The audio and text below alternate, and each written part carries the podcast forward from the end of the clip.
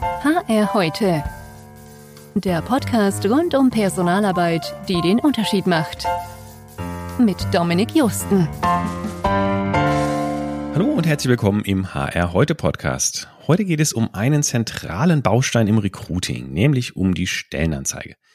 Auch wenn aktive Kandidatenansprache, auch als Active Sourcing bezeichnet, zunehmend wichtiger wird, wird nach wie vor kaum eine Stelle von obersten Führungsebenen vielleicht mal abgesehen, ohne klassische Stellenanzeige besetzt.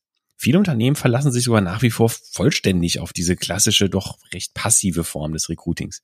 Grund genug also, sich mal mit der Frage zu beschäftigen, was ist eigentlich das Geheimnis besonders attraktiver und damit letztlich erfolgreicher Stellenanzeigen? Hierzu unterhalte ich mich heute mit einer absoluten Expertin auf dem Gebiet. Sie hat vor einigen Jahren ein Unternehmen gegründet, das Methoden des Performance-Marketings, also datengetriebenes und, und automatisiertes Targeting, mit Recruiting verbindet. Nach der Logik, ich hoffe, Sie nehmen mir den Vergleich jetzt nicht übel, was für Konsumartikel wunderbar funktioniert, muss doch auch mit Stellenanzeigen klappen. Also die Werbung dahin bringen, wo die Kandidaten sind, auch wenn sie eigentlich gerade was ganz anderes machen.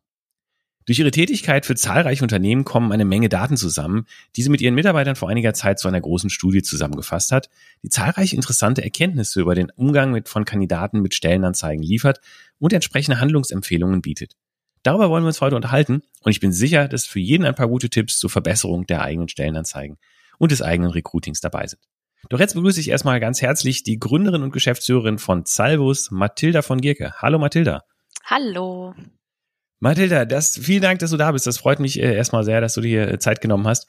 Und ähm, zum Einstieg, ich meine, du hast es wahrscheinlich schon unzählige Mal erzählt, ähm, aber damit die Zuhörer jetzt nicht parallel googeln müssen, äh, sag doch vielleicht zunächst mal so ein paar Worte über über dich und dein Unternehmen. Wie kam es zu der Gründung, die ja jetzt schon ja sechseinhalb Jahre knapp zurückliegt, wenn ich richtig informiert bin? Und was mich auch mal interessieren würde, war es eigentlich schwer, die ja doch häufig, ich sag mal, konservativen Personalabteilungen davon zu überzeugen, ihr knappes Budget lieber in Facebook-Werbung zum Beispiel zu stecken, statt in die großen Stellenbörsen wie Stepstone oder Monster? Ja, also vielen Dank, dass ich hier sein kann. Ich bin Mathilda von Gierke, die Gründerin und Geschäftsführerin von Zalvus, wie du ja gerade vollkommen richtig schon gesagt hast. Ich habe einen Hintergrund im sehr, sehr klassischen Headhunting. Also ich habe in meinem alten Leben, wie ich immer sage, hauptberuflich die Xings und LinkedIns dieser Welt durchforstet, um eben möglichst an geeignete, qualifizierte Kandidaten für meine mhm. Kunden zu kommen und habe dann Anfang 2015 gesagt, das kann es einfach nicht sein. Wir fischen mhm. alle im gleichen Kandidatenpool.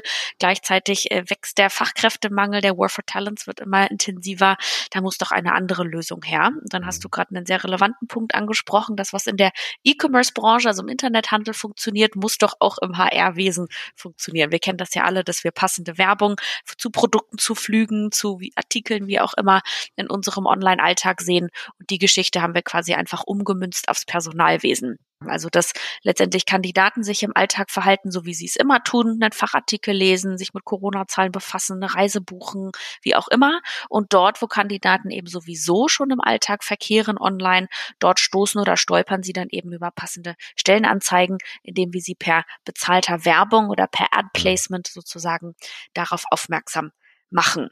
Hm. Genau, zu deiner Frage.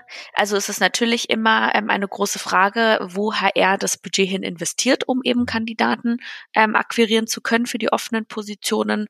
Aber in gewissen Bereichen ist es ja einfach notwendig oder müssen Personaler einfach rechts und links schauen nach neueren Methoden, nach anderen Ansätzen, weil es einfach die klassische Stellenausschreibung nicht mehr tut. Da ist dann auch durchaus eine Offenheit, äh, mal was anderes auszuprobieren.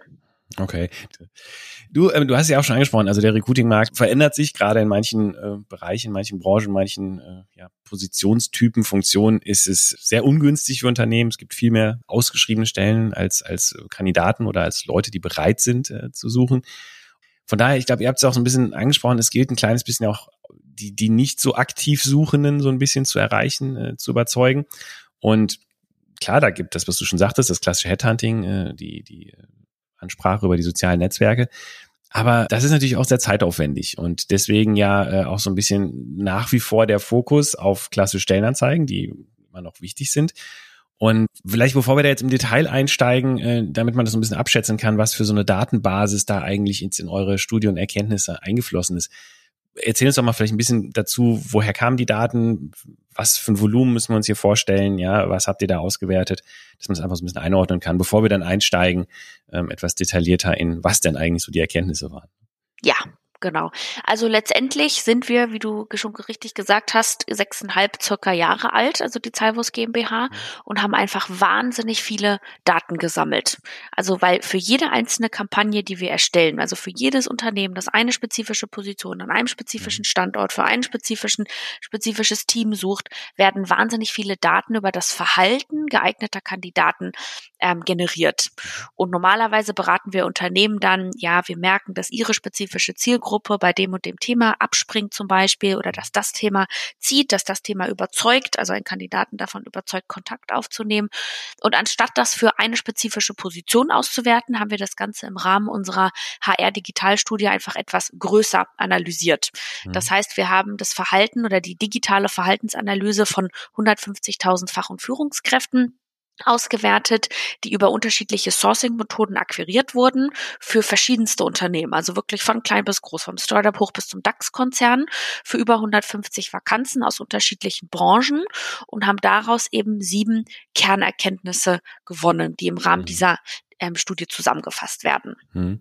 Jetzt, ähm, wir werden ja auch den Link zur, zur Studie sicherlich in den, in den Show Notes auch anbieten, dass äh, wer sich dafür interessiert auch mal nachlesen kann. Äh, dann wird vielleicht dem einen oder anderen auffallen, diese große Doku-Studie, die äh, stammt tatsächlich eigentlich von 2019 äh, schon. Genau. Nichtsdestotrotz würdest du sagen, äh, es hat sich, hat sich seitdem was geändert? Hat sich das, der Effekt eigentlich nur verstärkt? Oder, ich meine, weil es sind ja so viele Daten, ist ja die Frage, ob sich das jetzt in zwei Jahren plötzlich komplett umdreht. Aber trotzdem mal die Frage, wie ist da so eure Erfahrungen? Oder könnt ihr da schon was zu sagen? Gibt es eine Folgestudie? Ja vor allem in ja zwei sehr besonderen Jahren, ja, weil wir ja eine klitzekleine Pandemie zwischendurch hatten. Ähm, was, also ja. was ja auch den HR-Markt so ein bisschen durcheinander gewirbelt hat. Also um es kurz vorwegzunehmen, mhm. alle Kernerkenntnisse der HR-Digitalstudie aus 2019 treffen heute genauso zu. Mhm. Und wie du auch gerade schon richtigerweise gesagt hast, Corona hat da als absoluter Beschleuniger bestehender Trends fungiert. Mhm. Also Beispiel, äh, zum Beispiel vom Wandel zu, von offline zu online, bei der fortschreitenden Automatisierung, bei dem, was Kandidaten suchen oder fordern, Stichwort Homeoffice, Working from Home, Remote und so weiter und so fort. Ähm, in ein paar Berufsgruppen hat sich der Markt ja auch etwas entspannt jetzt aus Arbeitgebersicht, vor allem ähm, im Blue-Collar-Bereich, zumindest zwischendurch gab es ja auch teilweise ein Überangebot an Kandidaten.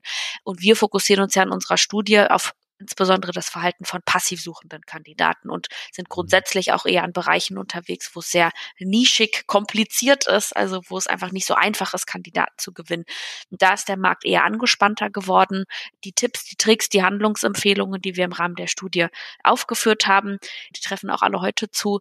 Ähm, ich würde sogar sagen, dass erst recht jetzt die dort aufgeführten Punkte ähm, wirklich embraced und gelebt werden müssen von Unternehmen, weil die, die es nicht tun, werden ganz, ganz schnell, Schrägstrich haben vielleicht auch sogar schon negative Effekte spüren und mhm. müssen einfach sich aufstellen im Recruiting, so dass sie eben auch die Chance haben, die qualifizierten Kandidaten für sich zu gewinnen. Wunderbar. Das, dann, dann haben wir doch die, die wunderbare Überleitung, um jetzt tatsächlich mal so ein bisschen tiefer einzusteigen. Vielleicht mal ins, ins erste Schlagwort. Ich, ich hatte es eben schon mal erwähnt, du hast es gerade auch wieder aufgegriffen. Passiv Suchende.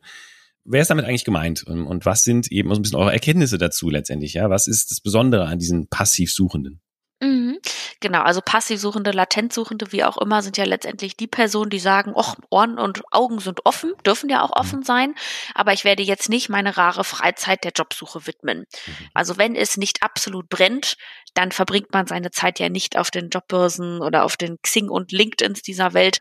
Man ist in seinem Job und widmet seiner Freizeit lieber einem anderen Thema. Mhm. Und wir beobachten eben wahnsinnig oft, dass Unternehmen wirklich aktiv überlegen und tolle Maßnahmen haben, um aktiv suchende Kandidaten zu erreichen, tolle Stellenausschreibungen mhm. oder tolle Karriereseiten, Homepage, dass sie Maßnahmen haben, wie dann die aktiv Suchenden sozusagen intern im Prozess verwurstet werden und so weiter. Aber bei schwierig zu besetzenden Positionen oder auf umkämpften Bewerbermärkten ist es wesentlich nachhaltiger, Passivsuchende zu akquirieren, weil es ja einfach nicht genug Aktivsuchende gibt. Mhm. Ähm, also da muss ja sich umgeschaut werden, wie ich den Personen, die eigentlich in Lohn und Brot sind, für mich aktivieren oder akquirieren kann. Weil es ist einfach so, dass qualifizierte Fachkräfte heute wählen können, wo und für wen und zu welchen Bedingungen sie arbeiten. Mhm.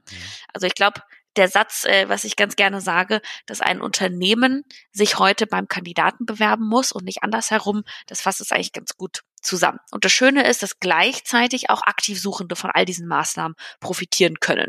Also es gibt keine Maßnahmen, die Passivsuchende ansprechen, wo aber Aktivsuchende dann sozusagen drunter leiden, sondern die profitieren gleichermaßen davon. Mhm. Den, den Spruch haben wir witzigerweise auch teilweise bei Stellenausschreibungen verwendet. Ja. Wir bewerben uns bei Ihnen. Ähm, Richtig. Und ist ja auch was Wahres dran. Das heißt also, man kann so ein bisschen sagen, der, der Passivsuchende, der ja, der muss eigentlich vielleicht auch erstmal überzeugt werden, überhaupt zu wechseln. Der ist eigentlich ja, schon, schon zufrieden so und es war vielleicht jetzt nicht 100 Prozent, sonst wird man ja vielleicht nicht ne, so komplett ab hier und da im Hinterkopf mal offen sein. Aber dem muss man eigentlich erstmal einen Grund geben zu sagen, hey, bei uns ist es so viel cooler und überhaupt, ne, was du hier alles äh, tolles Definitiv. Also wir, wir haben wirklich oft Kandidaten im Prozess, die sagen, ach, hätten sie mich heute Morgen gefragt, ich war überhaupt nicht, hatte überhaupt nicht mit dem Gedanken gespielt, mich zu verändern. Aber jetzt habe ich diese Werbung gesehen und die spricht mich einfach inhaltlich an. Und da sind ja schon so ein paar Punkte, die sich differenzieren von meiner aktuellen Rolle. Da gehe ich mal weiter. Das höre ich mir mal an. Und das ist ja genau das sozusagen, was wir erzeugen wollen.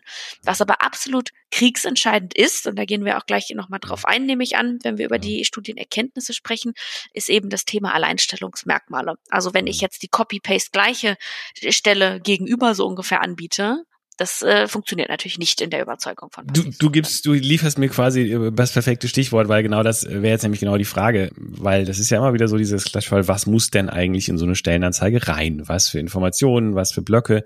Ich erlebe oft, dass viele Unternehmen da ich sag mal, gefühlt mehr schreiben, was sie selber über sich gerne lesen wollen würden, als das, was den Kandidaten wirklich interessiert.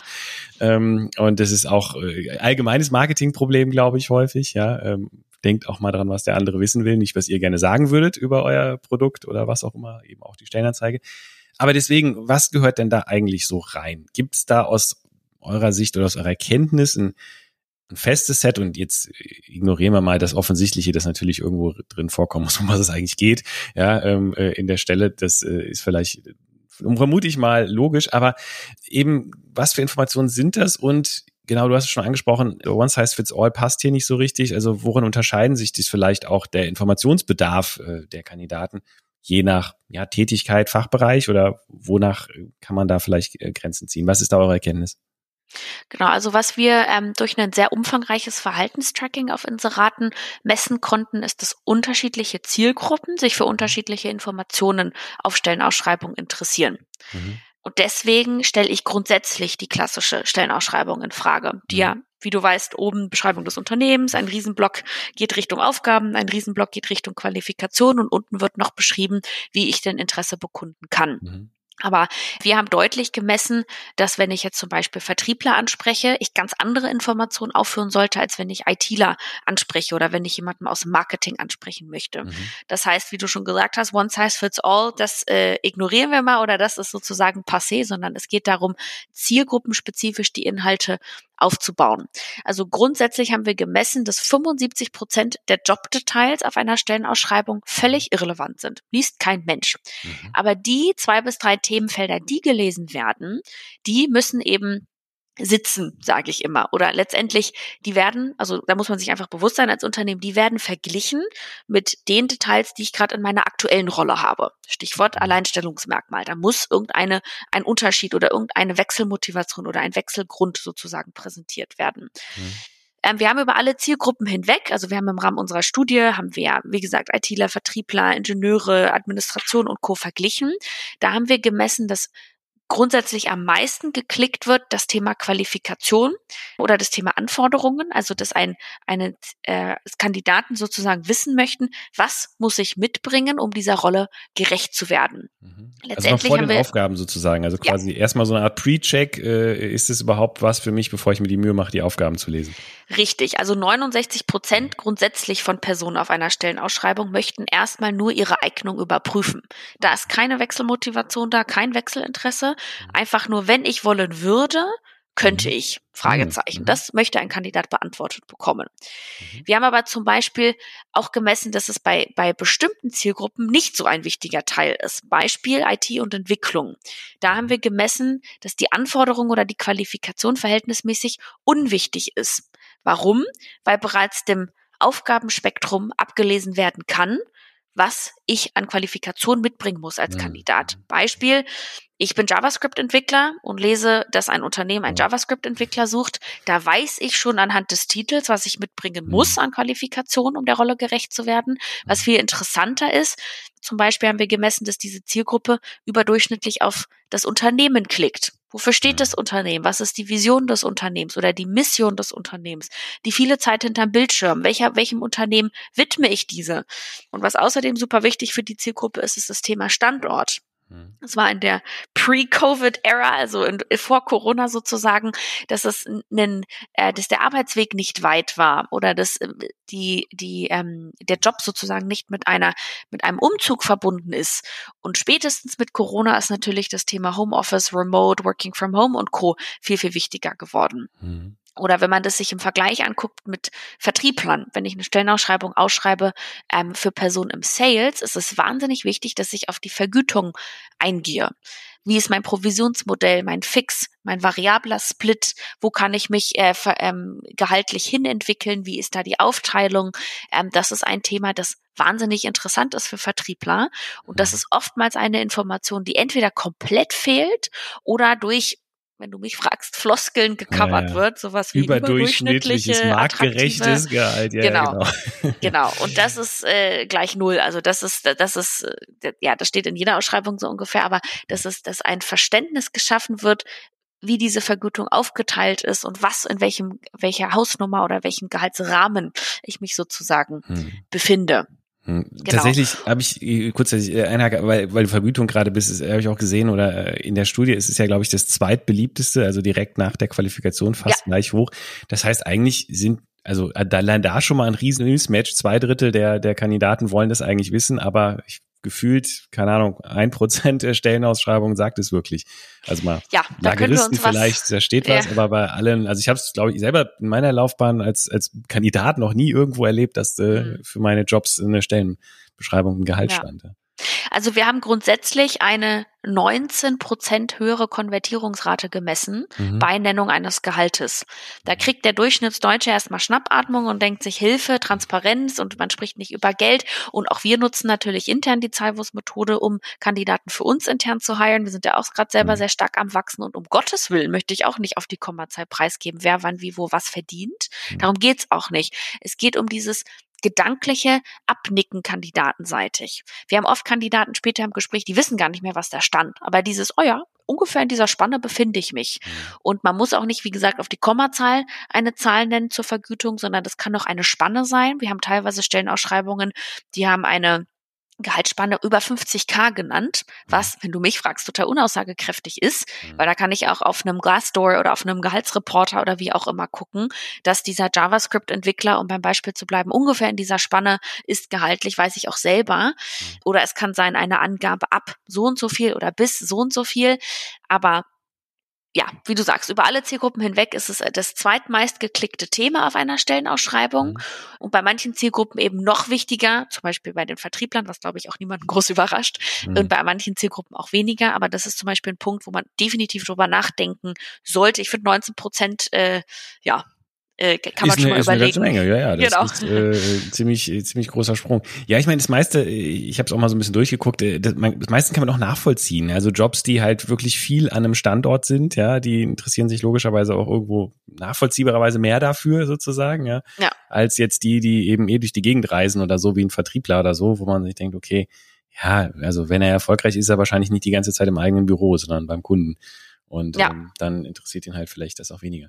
Aber äh, ich glaube, es ist wirklich spannend, äh, kann man nur empfehlen, da auch nochmal jedem reinzugucken, weil zum Beispiel das Unternehmen, womit ja fast alle anfangen, äh, sich gerade auch äh, interessiert, eigentlich nur ein Drittel, ist äh, quasi ganz unten fast ja. in, der, ja. in der Kategorie. Ähm, also das ist eher so ein bisschen der Hygienefaktor vielleicht zum Schluss. Wenn man schon überzeugt ist, dann guckt man sich vielleicht noch näher das Unternehmen an, aber Wahrscheinlich ja. muss man da einfach ehrlich sein, sein als Unternehmen. Und wenn man jetzt nicht gerade äh, VW oder Google ist, ähm, sagt das den allermeisten wahrscheinlich sowieso nichts, wenn man irgendwie. Ja, also wichtig ist einfach, dass man versteht, was möchte meine Zielgruppe lesen, was interessiert meine Zielgruppe und dass die Informationen in der richtigen Reihenfolge auf der Stellenausschreibung aufgeführt werden und eben weg von diesem wir haben hier eine Standardvorlage, die wir seit 1900 wie auch immer nutzen, gefüllt und da, da hacken wir unsere Informationen rein, sondern dass das zielgruppenspezifisch aufgebaut wird.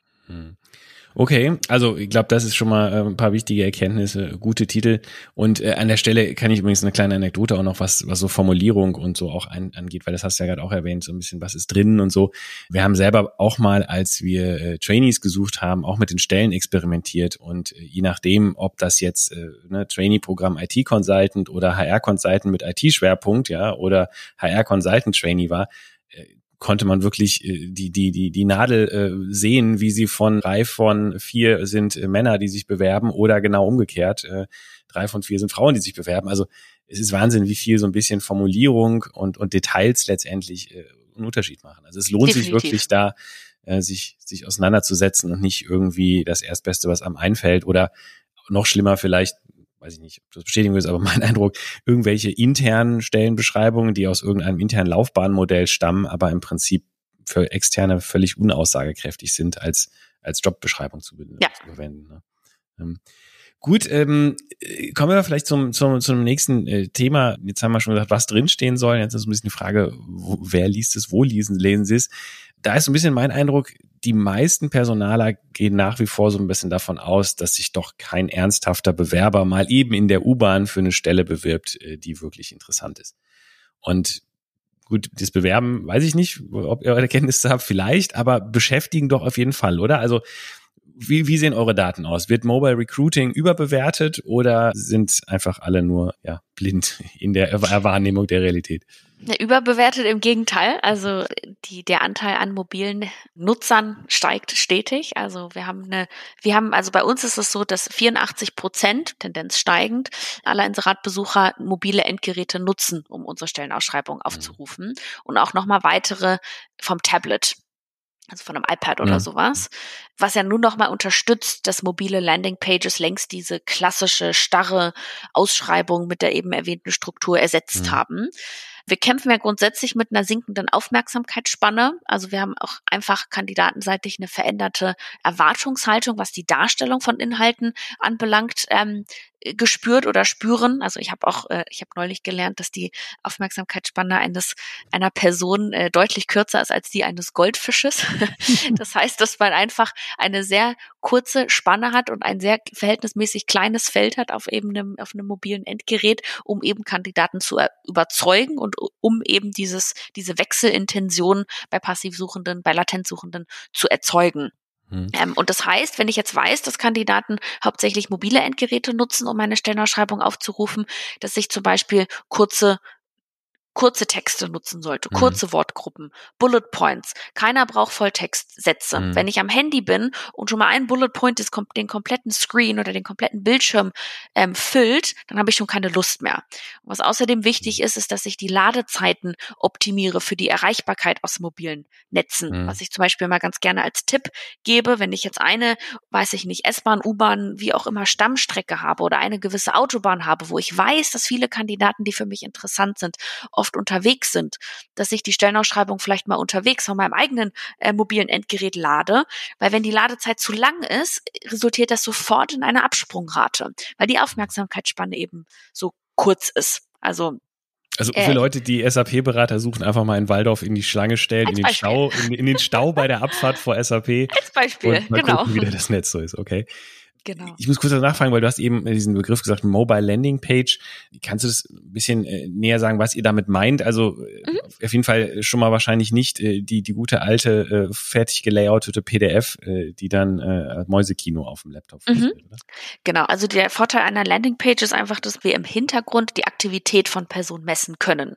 Das heißt, bei uns, anstatt dass der Aufbau ist, wie vorhin erwähnt, Unternehmen, Aufgaben, Qualifikation und Bewerbungsprozess, haben wir einfach ganz viele unterschiedliche Reiter und ein Kandidat klickt nur auf den Reiter oder auf die Reiter, die ihn interessieren oder die mhm. sie interessieren. Und da können wir eben im Hintergrund genau messen, haben die Personen jetzt geklickt auf Vergütung oder auf den Standort oder auf die Perspektiven. Mhm. Und das ermöglicht uns eben genau Optimierungen daraus herleiten zu können. Weil wenn ich jetzt zum Beispiel merke, die Zielgruppe springt überdurchschnittlich ab beim Thema Perspektiven zum Beispiel, dann kann ich ja inhaltlich dagegen steuern, dass ich das mhm. noch weiter ausführe, dass ich einen Benchmark mache. Unsere Berater schauen dann auf vergleichbaren Stellenausschreibungen oder aufgrund unserer Erfahrungswerte geben sie dann Tipps, was man zum Beispiel noch anpassen könnte, wenn man eben eine Absprungrate bei einem gewissen Thema misst. Hm. Und es ermöglicht natürlich auch diese flexible Anordnung unterschiedlicher Informationen. Aber der Fokus bei meiner Aussage eben war eher, dass die mobile optimiert ist. sein sind. Genau, genau, genau. Also, also dass schnell, da also schnell gut lesbar. Richtig. Um, okay. Ja, wie gesagt, also ich, ich finde es immer noch faszinierend. Man erlebt immer noch teilweise diese, diese PDF-Geschichten, ja, äh, dass man dann auch mhm. von der Stellenbörse abspringt und dann erstmal so eine PDF äh, liest, die dann in Schriftgröße ja. 12 äh, ganz offensichtlich für den 24 Zoll Bildschirm im Recruiterbüro äh, formuliert gestaltet ja. wurde. Und, ja, und was dann natürlich auch wichtig ist oder wo, wo man sich einfach bewusst sein muss, also ich mal immer so ganz gerne das, das Bild eines Kandidaten, der an der Tankstelle oder in einem mhm. Supermarkt in der Schlange steht, am Handy ist. Mhm. Also wenn der, wenn der sich dann über eine E-Mail-Adresse oder so bewerben soll oder einfach nur ein PDF-Dokument hat, auf dem er landet. Das äh, macht er ja nicht, wenn der unterwegs ist am Handy. Der hat mhm. seinen Lebenslauf nicht zur Hand, der hat die Information nicht, der tippt ja auch keine hochglanzpolierte, sehr geehrte Herr, Frau so und so, E-Mail am Handy als dass da einfach die Absprungrate viel zu hoch ist. Wobei ich glaube, man, man, man staunt, also klar, ich bin auch, ich denke auch, niemand macht das mal eben in der Tankstellenschlange, aber tatsächlich gibt's ich bin selber überrascht manchmal, wie viele Leute es dann gibt, die nicht mehr unbedingt privat noch äh, einen Laptop oder einen Computer haben, sondern dann wirklich nur noch mit äh, Tablet oder Telefon sich also durchaus darüber bewerben. Natürlich nicht in der U-Bahn, schon schon zu Hause, aber eben doch das mobile Gibt's Gerät auch. sollte. Und deswegen ist es so wichtig, genau, dass die die Kontaktaufnahme so einfach mhm. Gemacht wird. Also einfach, dass die User Experience kandidatenseitig sitzt. Ich glaube, das ist ein guter, äh, guter Stichwort, auch die äh, einfache Bewerbung dann. Das heißt, wenn wir jetzt mal davon ausgehen, äh, man hat jetzt bisher alles richtig gemacht, eine tolle Stellenanzeige in, in kleinen Häppchen äh, mobil ausgeliefert und äh, jetzt äh, sagt der Kandidat sich, boah, eigentlich, wie blöd, dass ich jetzt noch nach Hause fahren würde, ich mich kann sofort bewerben am liebsten. Aber ich glaube grundsätzlich, du sagst, ist, die Hürde muss so gering wie möglich sein, oder? Was ist denn dann eigentlich eine geringe Hürde aus Bewerbersicht? Ja. Was wünscht sich denn der Bewerber? wahrscheinlich nicht äh, das äh, dreiseitige Formular, wo er jede Station seines Lebenslaufs nochmal einzeln abtippen muss. Äh, nee, das nicht, genau. Nein, also ist es einfach so, wenn ein Kandidat sich vorstellen kann, Interesse zu bekunden, muss die Kontaktaufnahme so leicht wie möglich gemacht werden. Also wie kann es sein, dass heutzutage noch, wie du gerade gesagt mhm. hast, manuell mein Lebenslauf eingetippt werden muss oder ich irgendwelche Bewerberaccounts erstellen muss? Nochmal, ich bin Kandidat, bin passiv suchend im Supermarkt an der Kasse, das mache ich da nicht. Mhm. Also wir, wir haben eine achtmal höhere Konvertierungsrate mhm. durch One-Click-Application-Verfahren gemessen. Das kann sein eine Anbindung an ein Xing, an ein LinkedIn, an ein Facebook, wie auch immer. Also dass Kandidaten eben Daten schnell importieren können. Das ist zum Beispiel so ein Quick Fix oder eine mhm. Maßnahme, auf die ja auch schon einige Unternehmen setzen, aber erschreckend mhm. viele eben auch noch nicht. Mhm. Und was auch wichtig ist, ist, dass nicht nur ein Kontaktweg angeboten wird. Bei unterschiedliche Zielgruppen haben unterschiedliche Kanäle, die sie favorisieren für die mhm. Kontaktaufnahme. Mhm. Wir haben gemessen, dass immer noch die E-Mail gewinnt. Also wenn ein Kandidat Interesse bekundet hat, möchte er im ersten Schritt erstmal per E-Mail kontaktiert werden. Aber es gibt auch andere Kanäle, die sehr, sehr an, an Relevanz äh, gewinnen. Zum Beispiel also unsere Studie ist, um das nochmal kurz als Einschub mitzugeben, aus dem deutschsprachigen Raum. Das wäre mhm. vielleicht im Ausland anders. Aber zum Beispiel im deutschsprachigen Raum gewinnt der Kanal WhatsApp deutlich an Signifikanz oder an, an mhm. Relevanz. Mhm. Da geht es nicht ums Interview, das über WhatsApp geführt werden sollte, auch nicht über die Übermittlung von Daten. Das ist ja immer so aus Datenschutzperspektive sozusagen ein bisschen schwierig.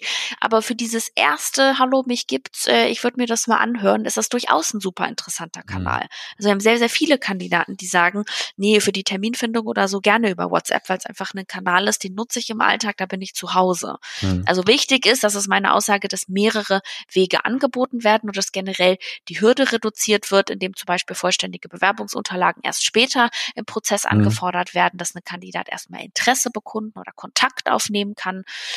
Und durch die digitale Vorselektion, durch zum Beispiel Online-Formulare, durch Chatbots und Co. ist es im einfacher denn je, dass Kandidaten, äh, das Unternehmen sozusagen nicht unbedingt einen Mehraufwand dadurch haben. Mhm. Weil dann kommt natürlich immer als Reaktion, oh Hilfe, dann bewirbt sich ja jeder und dann bin ich ja beruflich am Vorselektieren. Das lässt sich äh, durch digitale technische Stützen sehr gut meistern heutzutage. Ja, wobei ich an der Stelle auch ganz kurz noch äh, ergänzen würde, also das, ja, natürlich ist das äh, mehr Aufwand, aber ich meine, wenn man gleichzeitig klagt, dass man keine guten ähm, Kandidaten findet und sich dann beschwert, dass man vielleicht dann auch mal ein bisschen Aufwand da reinsteckt, stecken muss, dann hm, sollte man vielleicht mal kritisch seine äh, ja, Einstellung zum Job hinterfragen. Genau. Wenn der Pain ist. groß genug ist, dann äh, muss man halt sich hm, umschauen. Das heißt, du, du, du, du sagst schon, du bist schon auch, hättest schon auch für eine gute Idee zu sagen, eben über WhatsApp oder so oder ähnlich, wir erlauben erstmal auch den informellen Kontakt. Man muss nicht gleich sich bewerben mit Lebenslauf und anschreiben, uh, gibt es noch, ähm, ähm, sondern naja, also erstmal Hallo sagen quasi und mal fragen. Kann genau, also das ist also was ja key ist oder was ja das Hauptthema ist, ist, man muss ja erstmal überhaupt den Kandidaten konvertieren, dass man erstmal weiß, das ist Herr Müller und nicht nur jemand, der mhm. klickt und guckt. Und um diese Konvertierung zu erzielen, eignet es sich Kandidaten einfach den diese erste Kontaktaufnahme zu ermöglichen und alles andere kann folgen. Ich möchte auch niemanden hiren oder einstellen für Zahlwus, wo ich keinen Lebenslauf gesehen habe, den ja. ich nicht ausführlich gesprochen habe, der nicht meine ja, äh, meine umfangreichst konzipierten Assessment Center besteht. Klar, aber ähm, es geht um dieses, also man muss differenzieren zwischen der ersten initialen Kontaktaufnahme und dem Bewerbungsprozess selber die Einstiegshürde halt gering. Also man kann es wahrscheinlich so ein bisschen so an einem, wie bei einem, mit einem Laden vorstellen, wenn man Eintritt nehmen würde äh, für den Laden oder erstmal äh, sechs Stufen, äh, sechs Etagen Treppen steigen muss, dann geht wahrscheinlich nur noch ein Drittel äh, der Leute kommt rein in den Laden. Wenn man einfach so genau. ebenerdig reingleiten kann und direkt sieht, was man will, dann, dann genau. äh, ist man da offener.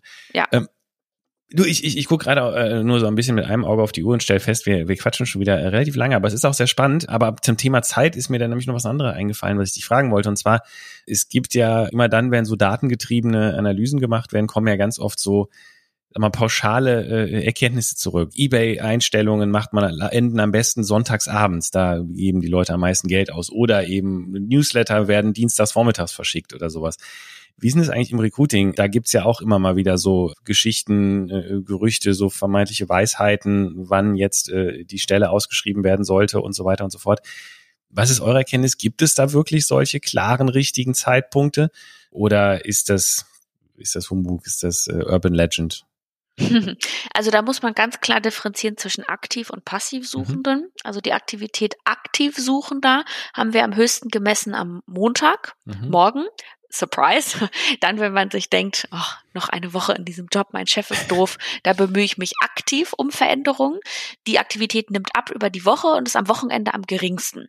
Heißt, die Zeiträume für die Direktansprache oder Active Sourcing ist dienstags und donnerstags von 9 bis 12 und 16 bis 19 Uhr, also während der klassischen Arbeitszeiten am besten. Aber man kann eben, um passiv latent suchende Personen anzugehen, auch die privat verbrachte Online-Zeit wunderbar nutzen, mhm. um Kandidaten anzusprechen. Wir haben zum Beispiel den 76-prozentigen Anstieg von Bewerbungseingängen am Wochenende bei der digitalen Ansprache durch Online-Anzeigen, also durch die mhm. platzierte, äh, die Platzierung von Werbung gemessen. Also unsere Kampagnen zum Beispiel starten immer freitags, Freitag am frühen Abend oder am mhm. späten Nachmittag und laufen dann übers Wochenende, weil wir da einfach eine deutlich höhere Online-Aktivität messen. Mhm. Aber da sind Personen eben nicht online mit der Intention, jetzt suche ich mir einen neuen Job, sondern sind online und sind, wie du gerade sagtest, auf Ebay oder sind mhm. irgendwie, äh, Hilfe, mein Kind hat rote Punkte, was mache ich jetzt am Googlen mhm. oder lesen mal einen Fachartikel oder schauen, was äh, in der Politik los ist, wie auch immer. Und da holen wir Personen eben in der privat genutzten Zeit äh, online ab. Mhm. Und dann haben wir auch noch gemessen, dass die Online-Aktivität zu Ferienzeiten nochmal um 19 Prozent ansteigt im Vergleich zum Jahresdurchschnitt. Und was natürlich auch ein hochinteressantes Thema ist, ist das Thema Jahreswechsel, der ja jetzt auch kürzlich ansteht. Also mhm. über Weihnachten sind wir immer im Stress, haben wir immer sehr viel zu tun. Unsere Bestandskunden warten schon immer drauf, weil auch da ähm, haben wir nochmal eine 33-prozentig höhere Aktivität gemessen, was ja auch vollkommen klar ist, weil einfach die Läden haben zu, die Unternehmen haben zu, man sitzt zu Hause, man ist viel online unterwegs.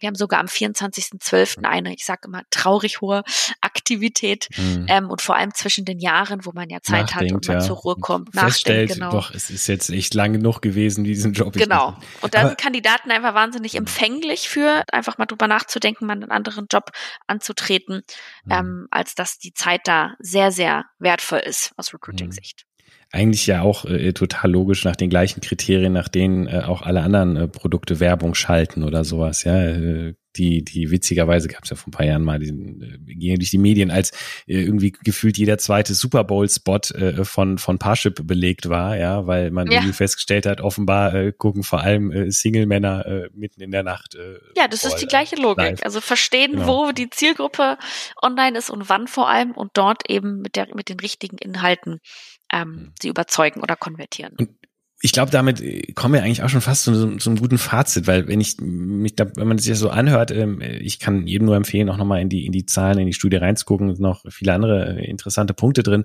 Aber ich glaube, was man so ein bisschen eigentlich so als Fazit auch mitnehmen kann, es ist gar nicht mal unbedingt das große Hexenwerk, wie man jetzt eine Stellenanzeige irgendwie formuliert. Also man muss jetzt keinen irgendwie ne, Oscar-prämierten Autor äh, einstellen, um das äh, zu formulieren.